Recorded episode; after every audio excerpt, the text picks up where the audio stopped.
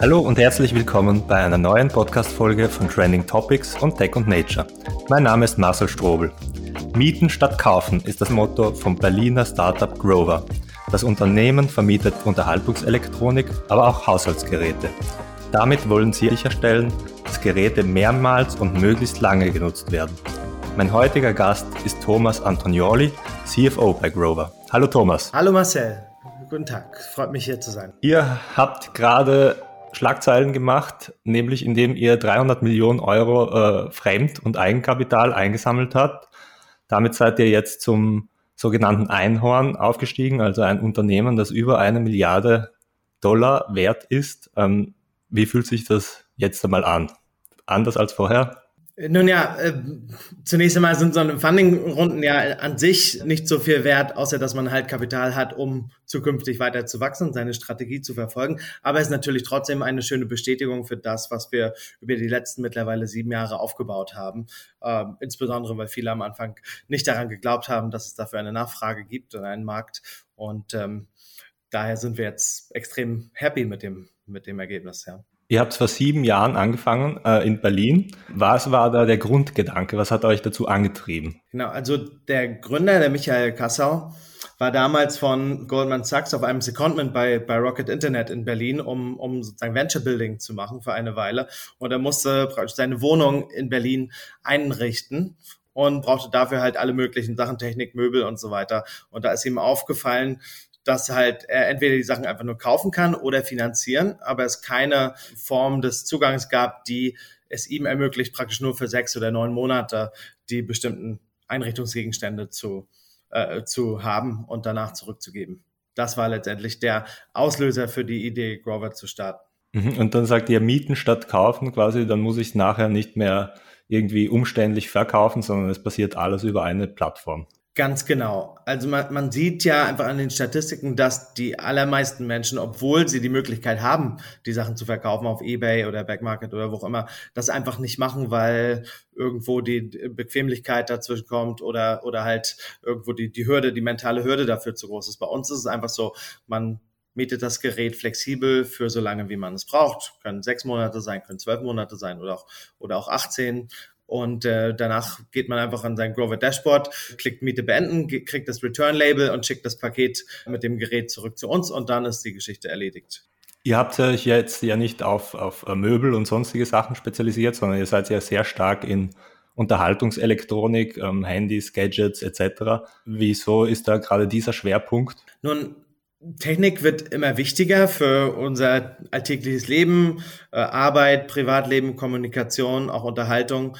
Und die Anzahl der Geräte pro Person steigt an. Also sprich, vor ein paar Jahren gab es zum Beispiel noch keine äh, Smartwatches. Mittlerweile ist es Apple Watch größer als die gesamte Schweizer Uhrenindustrie. Äh, das heißt, Menschen geben immer mehr Geld auch für Technikprodukte aus. Das heißt, das ist einerseits eine, eine finanzielle Frage, ja, kann man sich das leisten, immer, sagen immer diese iPhones, MacBooks und so weiter zu kaufen? Oder will man dafür einen Kredit aufnehmen, wo viele unserer Kunden sagen, eigentlich fühlt sich das nicht richtig an, dafür einen Kredit aus, aufzunehmen, weil ich ja das Produkt auch nicht die ganze Zeit nutzen will. Und dann ist natürlich auch der Nachhaltigkeitsgedanke, äh, wird immer prominenter. Also es werden pro Jahr circa 54 Millionen Tonnen E-Waste weltweit erzeugt. Das ist hauptsächlich relativ giftiges, relativ giftige Sachen, die dann irgendwo in Nigeria auf einer, auf einer Müllkippe enden und dort verbrannt werden und so weiter. Das ist einfach nicht nachhaltig. Und ähm, da setzen wir auch mit unserem Modell an und ähm, verlängern eben die Produktlebenszyklen deutlich und reduzieren damit entsprechend auch das E-Waste-Aufkommen. Also wie kann ich mir das vorstellen? Wie viele Leute gibt es, die sagen, ich kaufe mir jetzt oder ich miete mir jetzt ein iPhone, das jetzt drei Jahre alt ist zum Beispiel?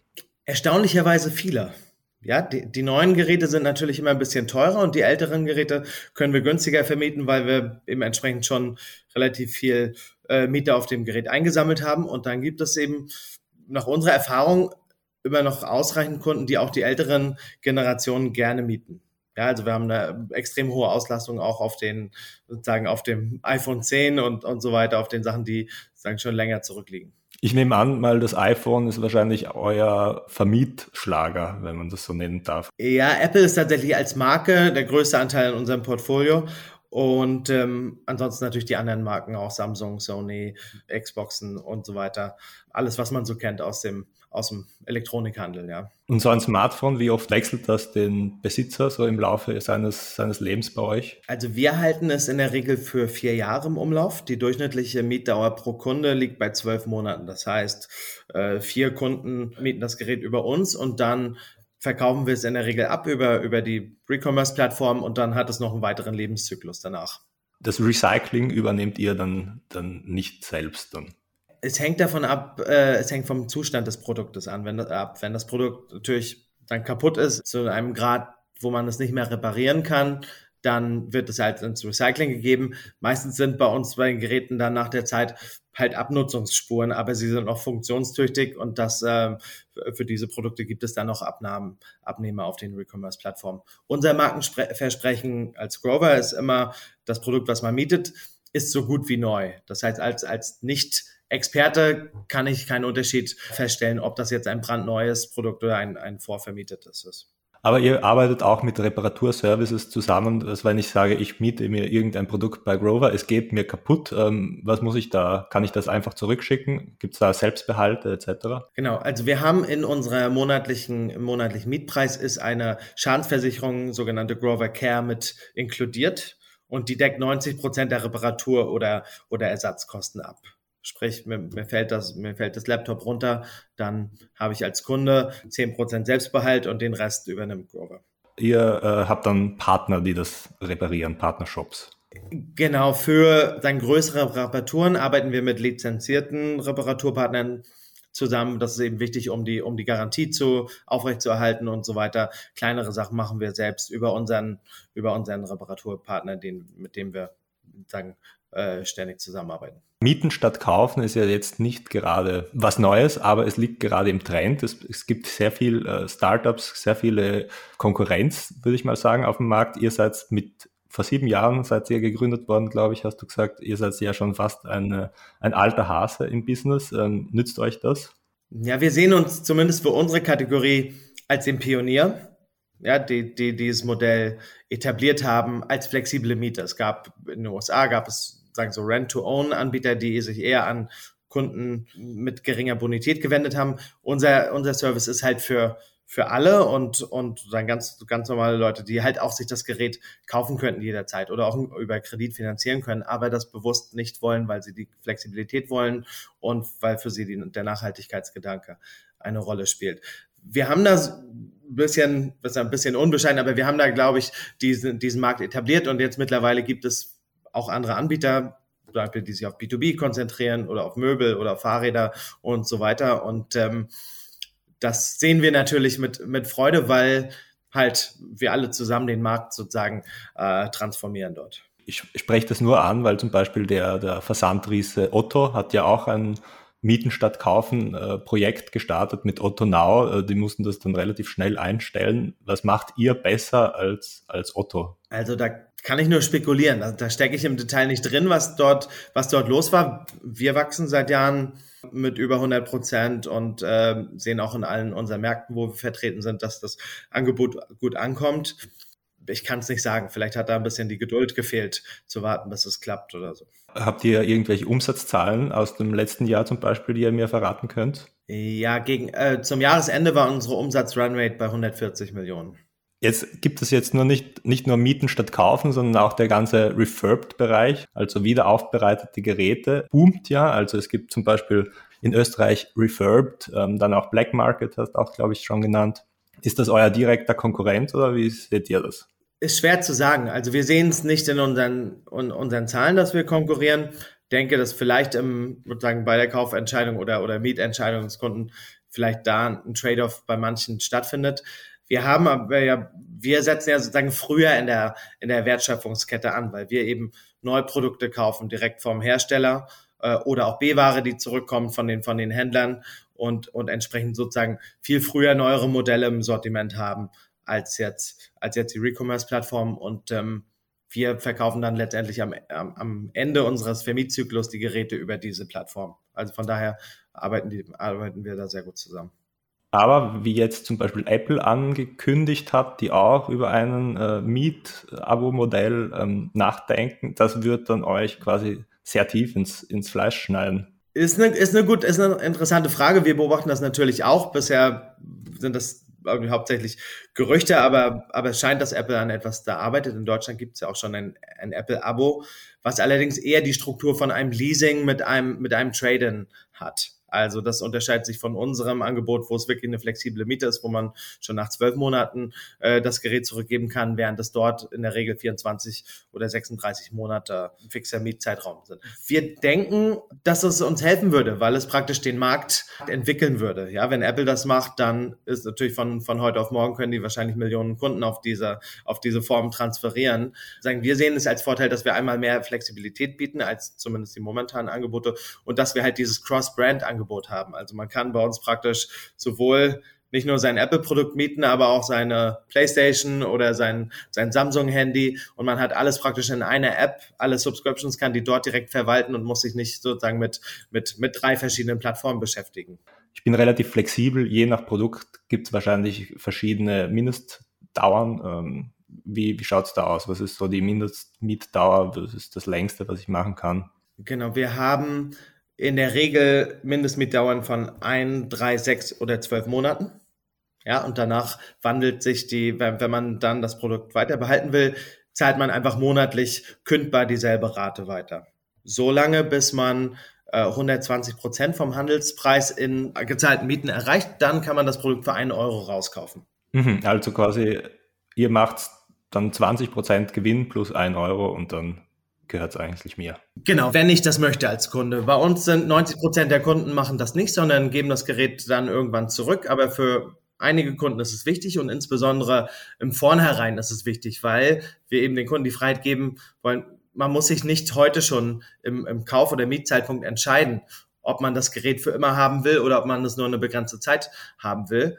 Und man kann dann sagen, sich halt später entscheiden, ob man ob man es kaufen möchte am Ende oder ob man es zurückgeben und sich was Neues holen möchte. Und als Zweit-, Dritt-, Viertnutzer ist natürlich der Betrag entsprechend geringer. Genau. Mit den 300 Millionen Euro habt ihr vor, wieder zu expandieren. Ähm, ein großer Markt ist auch die USA, habe ich gelesen von euch. Ähm, wie schauen da, wie schauen da die Pläne aus? Wir, wir sind ja in den USA im September letzten Jahres an den Start gegangen haben da eine sehr positive Resonanz gehabt. Die, die Amerikaner sind noch etwas weiter, glaube ich, als die Europäer, was das Thema Abo oder Subscription angeht, weil sagen ganze Sachen Spotify, Netflix und und so weiter sind dort noch etablierter als hier in Europa. Und man äh, ist es weniger weniger dieses ich möchte etwas besitzen. Dieser dieses Paradigma ist in Amerika sozusagen schon weiter reduziert im Gegensatz zu Europa. Deswegen wurden wir dort sehr freundlich empfangen, denken wir, und mit großer Nachfrage. Und wir wollen da natürlich jetzt weiter Fokus drauf legen. Die USA sind als, als Markt für Elektronik größer als ganz Europa zusammen. Und wenn wir es natürlich dort schaffen können, dann wäre das toll, weil die, wir haben die Ambition, eine weltweite Consumer-Brand zu werden. Und das ist in der Regel ist doch auch schon möglich, wenn man auch in den USA groß ist, ja. Und in Europa ähm, gibt es noch Länder, die auf eurer Landkarte äh, stehen? Ja, also mittelfristig wollen wir natürlich in alle größeren europäischen Märkte expandieren. Dieses Jahr, wir sind mittlerweile vertreten in Österreich, Deutschland, Niederlande, Spanien in Europa und wir werden noch weitere Märkte, zum Beispiel Frankreich oder Italien, stehen mit auf dem Plan. Aber wir haben da jetzt uns noch nicht fest, äh, zeitlich festgelegt, weil wir eben erstmal die USA, uns auf die USA konzentrieren wollen. Es gibt jetzt auch von Seiten der Politik ähm, Anstrebungen, solche Kreislaufwirtschaft zu forcieren, ähm, indem zum Beispiel Produkte besser reparierbar werden sollen, Sachen sich leichter austauschen lassen sollen. Das spielt ja euch dann auch irgendwie in die Karten. Ja, das, das begrüßen wir sehr. Das ist auch eine unserer Forderungen, die wir halt auch an, an die Politik haben. Und ähm, das wurde ja jetzt auch umgesetzt und hilft uns sehr, weil es doch einige Geräte gab, zum Beispiel äh, Smartwatches, wo wenn das Display zerkratzt ist, es gar keine Ersatzteile gab, dass also praktisch das Gerät ein Totalschaden war, obwohl eigentlich nur ein kleiner Kratzer auf dem Display ist. Und solche Sachen werden dann damit sozusagen eliminiert und das hilft uns natürlich auch, die Geräte länger in einem guten Zustand ähm, sozusagen im Mietkreislauf zu halten.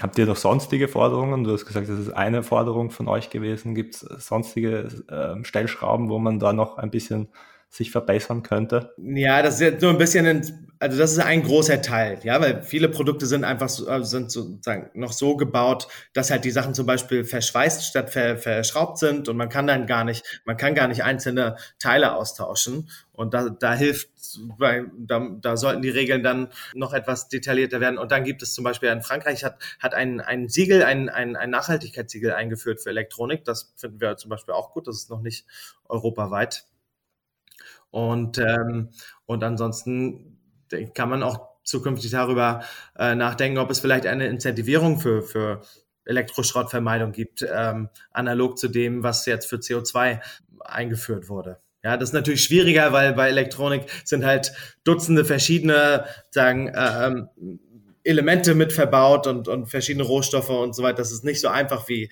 jetzt bei CO2. Denke aber, dass es mittelfristig auch eine sagen, ein Ansatz sein könnte, um den, um sozusagen diesen Elektroschrottberg zu reduzieren. Aber aus, aus Herstellerseite ist Kreislaufwirtschaft eher ein, ja, ein negativer Aspekt, weil ich dann nicht mehr jedes Jahr meine neuen Handys, meine neuen Gadgets verkaufen kann. Werden die nicht alles versuchen, um, um irgendwie dagegen vorzugehen und sich neue Tricks einfallen zu lassen, um trotzdem jedes Jahr was Neues zu verkaufen? Also da stecke ich nicht drin. Ich, ich, wir sehen, aber wir arbeiten ja mit den großen Herstellern auch zusammen.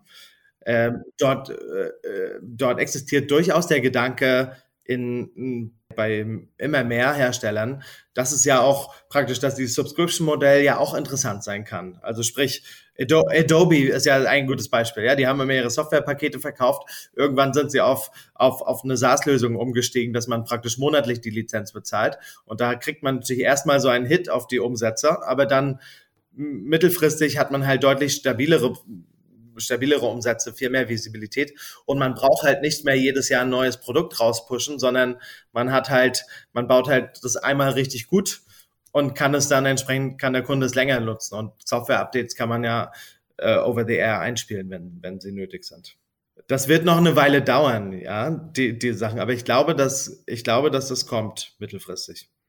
Das ist nochmal ein Punkt, also Hardware ist alles schon gut, ähm, wenn es, wenn es äh, repariert werden kann, aber wenn die Software veraltet ist, ist es dann auch natürlich obsolet, kann man sagen da muss dann wahrscheinlich auch noch gearbeitet werden in dieser Richtung. Ja, das ist bei, also bei manchen, bei manchen Produktkategorien ist das ein größeres Thema als bei anderen. Bei manchen spielt es gar, von unseren Sachen spielt es keine Rolle, bei anderen äh, natürlich ja, wenn, wenn dann irgendwann das Betriebssystem nicht mehr supported wird. Vielleicht noch eine Frage. Wenn ich mir ein Neugerät auf eurer Seite bestelle, hab, bestellt ihr das dann automatisch bei dem Hersteller oder habt ihr das bereits auf Lager oder oder habt ihr da einen Zwischenhändler oder wie, wie geht ihr da vor? Wir haben es äh, heute in der Regel schon auf Lager. Also wir kaufen praktisch, machen wöchentlich oder monatlich Einkäufe von bestimmten, von, von den einzelnen Geräten basierend auf unserer Nachfrageprognose und dann ist es halt den Kunden wichtig, dass die Geräte innerhalb von ein, zwei, maximal drei Tagen bei ihnen ankommen. Und jetzt durch die Ukraine-Krise oder auch Corona schon vorher, merkt ihr da irgendwelche Lieferschwierigkeiten, Engpässe etc.? Also die, diese, diese SOAS-Geschichte, die hat damals zu Verwerfungen geführt. Anfang letzten Jahres war das, glaube ich. Oder ja, das, das, das war ein, ein Thema. Wir haben es eigentlich, wir haben immer relativ weitsichtig den Einkauf betrieben und haben da jetzt wenig, wenig Engpässe gehabt, außer bei Produkten, die halt immer knapp sind, so wie PlayStation zum Beispiel. Da, äh, da gibt es nie genug, egal in welcher Situation. Oder wenn neues, neues Samsung oder Apple äh, Smartphone rauskommt, dann ist das auch erstmal knapp. Aber ansonsten haben wir eigentlich eine sehr gute Verfügbarkeit äh, gehalten durch Corona und also während Corona und, und der Krise momentan.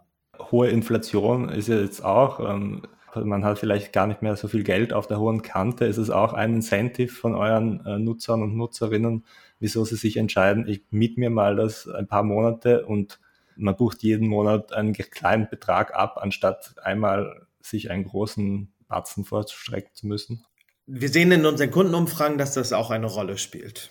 Ja, dass man eben eine, dass man eine monatliche Zahlung hat statt einer großen, einem großen Anschaffungspreis und dass diese monatliche Zahlung aber auch kein Kredit ist. Ja, weil Kredit ist insbesondere für, für, für dann jüngere Kunden etwas Abschreckendes, ja. Also das, das, das ist etwas, wo man denkt, okay, vielleicht, eine, vielleicht nehme ich eine Hypothek auf oder, oder für mein Auto mache ich eine Finanzierung, aber jetzt für, für mein Telefon äh, fühlt sich das für viele Menschen nicht richtig an, das zu finanzieren, sondern da sind sie eben komfortabler mit so, mit so einer monatlichen Rate, die einfach eine Miete ist und keine Kreditrate.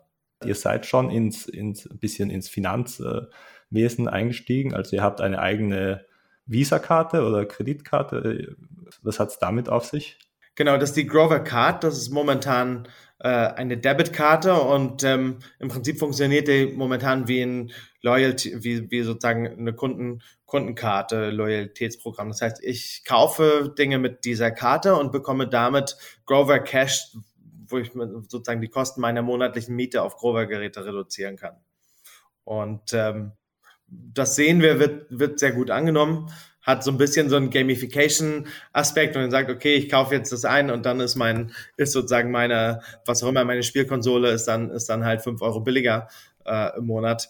Äh, das wird sehr gut angenommen und ist aber nur der erste Schritt in unserer Strategie für den Bereich Embedded Finance. Also wir haben ja eine, eine langfristige Kundenbeziehung, also unsere Kunden bleiben bei uns wir, wir haben immer Kunden, die aktiv sind, seit wir angefangen haben. Ja, also unsere Kundenloyalität ist extrem hoch und ähm, Kunden zahlen uns halt diese monatlichen Mietraten und expandieren halt auch im Zeitverlauf, ähm, sagen, bringen immer mehr ihrer Produkte auf, auf, auf unsere Plattform sozusagen, wie, wie dann die Kaufentscheidungen anstehen. Wenn ich schon mal ein Handy hatte, dann ist beim nächsten Mal, wenn ich einen Laptop brauche, ist die Wahrscheinlichkeit sehr hoch, dass ich das mir dann auch über Grover hole. Und da ist letztendlich dieses Embedded Finance nur eine, sagen, eine Erweiterung davon, dass ich irgendwann mal ähm, in der Situation bin, okay, dieses Gerät äh, will ich mieten, da weiß ich nicht ganz genau, wie lange ich das brauche, äh, was ich damit vorhabe aber ich brauche jetzt ein anderes, zum Beispiel den Fernseher, weiß ich schon, den will ich kaufen. Deswegen habe ich hier, äh, habe ich hier die Möglichkeit, auch eine Finanzierung dafür zu machen.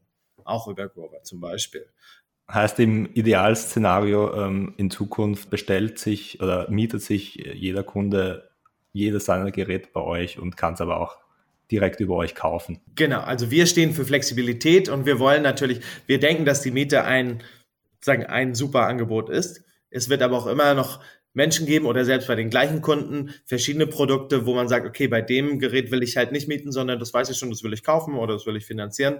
Und ähm, wir wollen den Kunden halt diese Flexibilität geben, selbst zu entscheiden, was für sie das Richtige ist. Vielleicht noch als Abschluss, du hast vorher gesagt, viele Unternehmen ähm, riechen jetzt schon quasi das Potenzial in, in solchen Abo-Modellen. Glaubst du, in Zukunft werden wir quasi unsere, unsere solche Geräte nur noch mieten können oder hauptsächlich mieten können? Also ich glaube, es wird immer Menschen geben, die einen, einen Kauf, einen direkten Kauf äh, bevorziehen. Es wird immer Menschen geben, die vielleicht das finanzieren wollen. Ähm, wir wollen aber gerne die dritte, die dritte, sagen, gebräuchliche Form des, der Nutzung von, zumindest von unseren Kategorien, von Technikprodukten werden. Und ähm, wie groß das werden kann, also wie viel Marktanteil wir gewinnen können, ich wird sich rausstellen. Das hängt davon ab, wie, wie gut wir, glaube ich, auch wie gut wir das umsetzen, ja, wie, äh, wie gut wir auf Kundenbedürfnisse eingehen. Aber man sieht es halt in, in, in Kategorien wie zum Beispiel bei, bei Musik oder bei Filmen, äh, dass halt, wenn mal so ein Wandel praktisch den, so, so ein Point of No Return und eine kritische Masse erreicht, dass dann durchaus die ganze sozusagen eine ganze ein ganze Consumer Vertical oder eine ganze Branche praktisch transferiert werden kann vom vom Kaufmodell auf auf ein Subscription Modell. Und ihr kennt ja eure Kunden äh, relativ genau durch eben diese Umfragen zum Beispiel. Ähm, wie, wie stark hält da dann der Sustainability-Gedanke noch, noch dran? Also wir sehen, dass das zunehmend wichtiger wird. Und es variiert auch nach Land. Also zum Beispiel in den Niederlanden ist der Nachhaltigkeit, das Nachhaltigkeitsthema viel weiter oben in der Priorität als jetzt zum Beispiel in Spanien. Äh, das heißt, Länder sind dann unterschiedlichen ähm, Punkten in dieser in dieser Entwicklung. Aber insgesamt sehen wir, dass es äh, dass es hochgeht und und sagen wichtiger wird für die Kunden. Inwieweit inwieweit Kunden dafür bereit sind, extra zu bezahlen, ist momentan noch eine Frage. Also man hat es gerne, wenn man wenn man momentan sieht es so aus, dass was die, was die Kunden, wenn die Kunden etwas bekommen, was sie eh mögen oder einer, dann, wenn es dann noch nachhaltig ist, dann ist es super. Aber wenn jetzt für, das, für die Nachhaltigkeit das fünf Euro mehr kostet pro Monat, dann hört es bei vielen sozusagen schon auf. Ja, nicht bei, nicht bei allen, nicht bei allen, aber bei der, momentan noch bei der Mehrheit. Aber das wandelt sich auch ein bisschen. Ich wünsche noch viel, viel, viel Erfolg ähm, bei der Expansion. Viel Glück in, in den USA und wir werden sehen, ob es in ein paar Jahren dann heißt, dass man einen Markt ganz umkrempeln konnte. Ganz lieben Dank, Marcel. Hat mich sehr gefreut.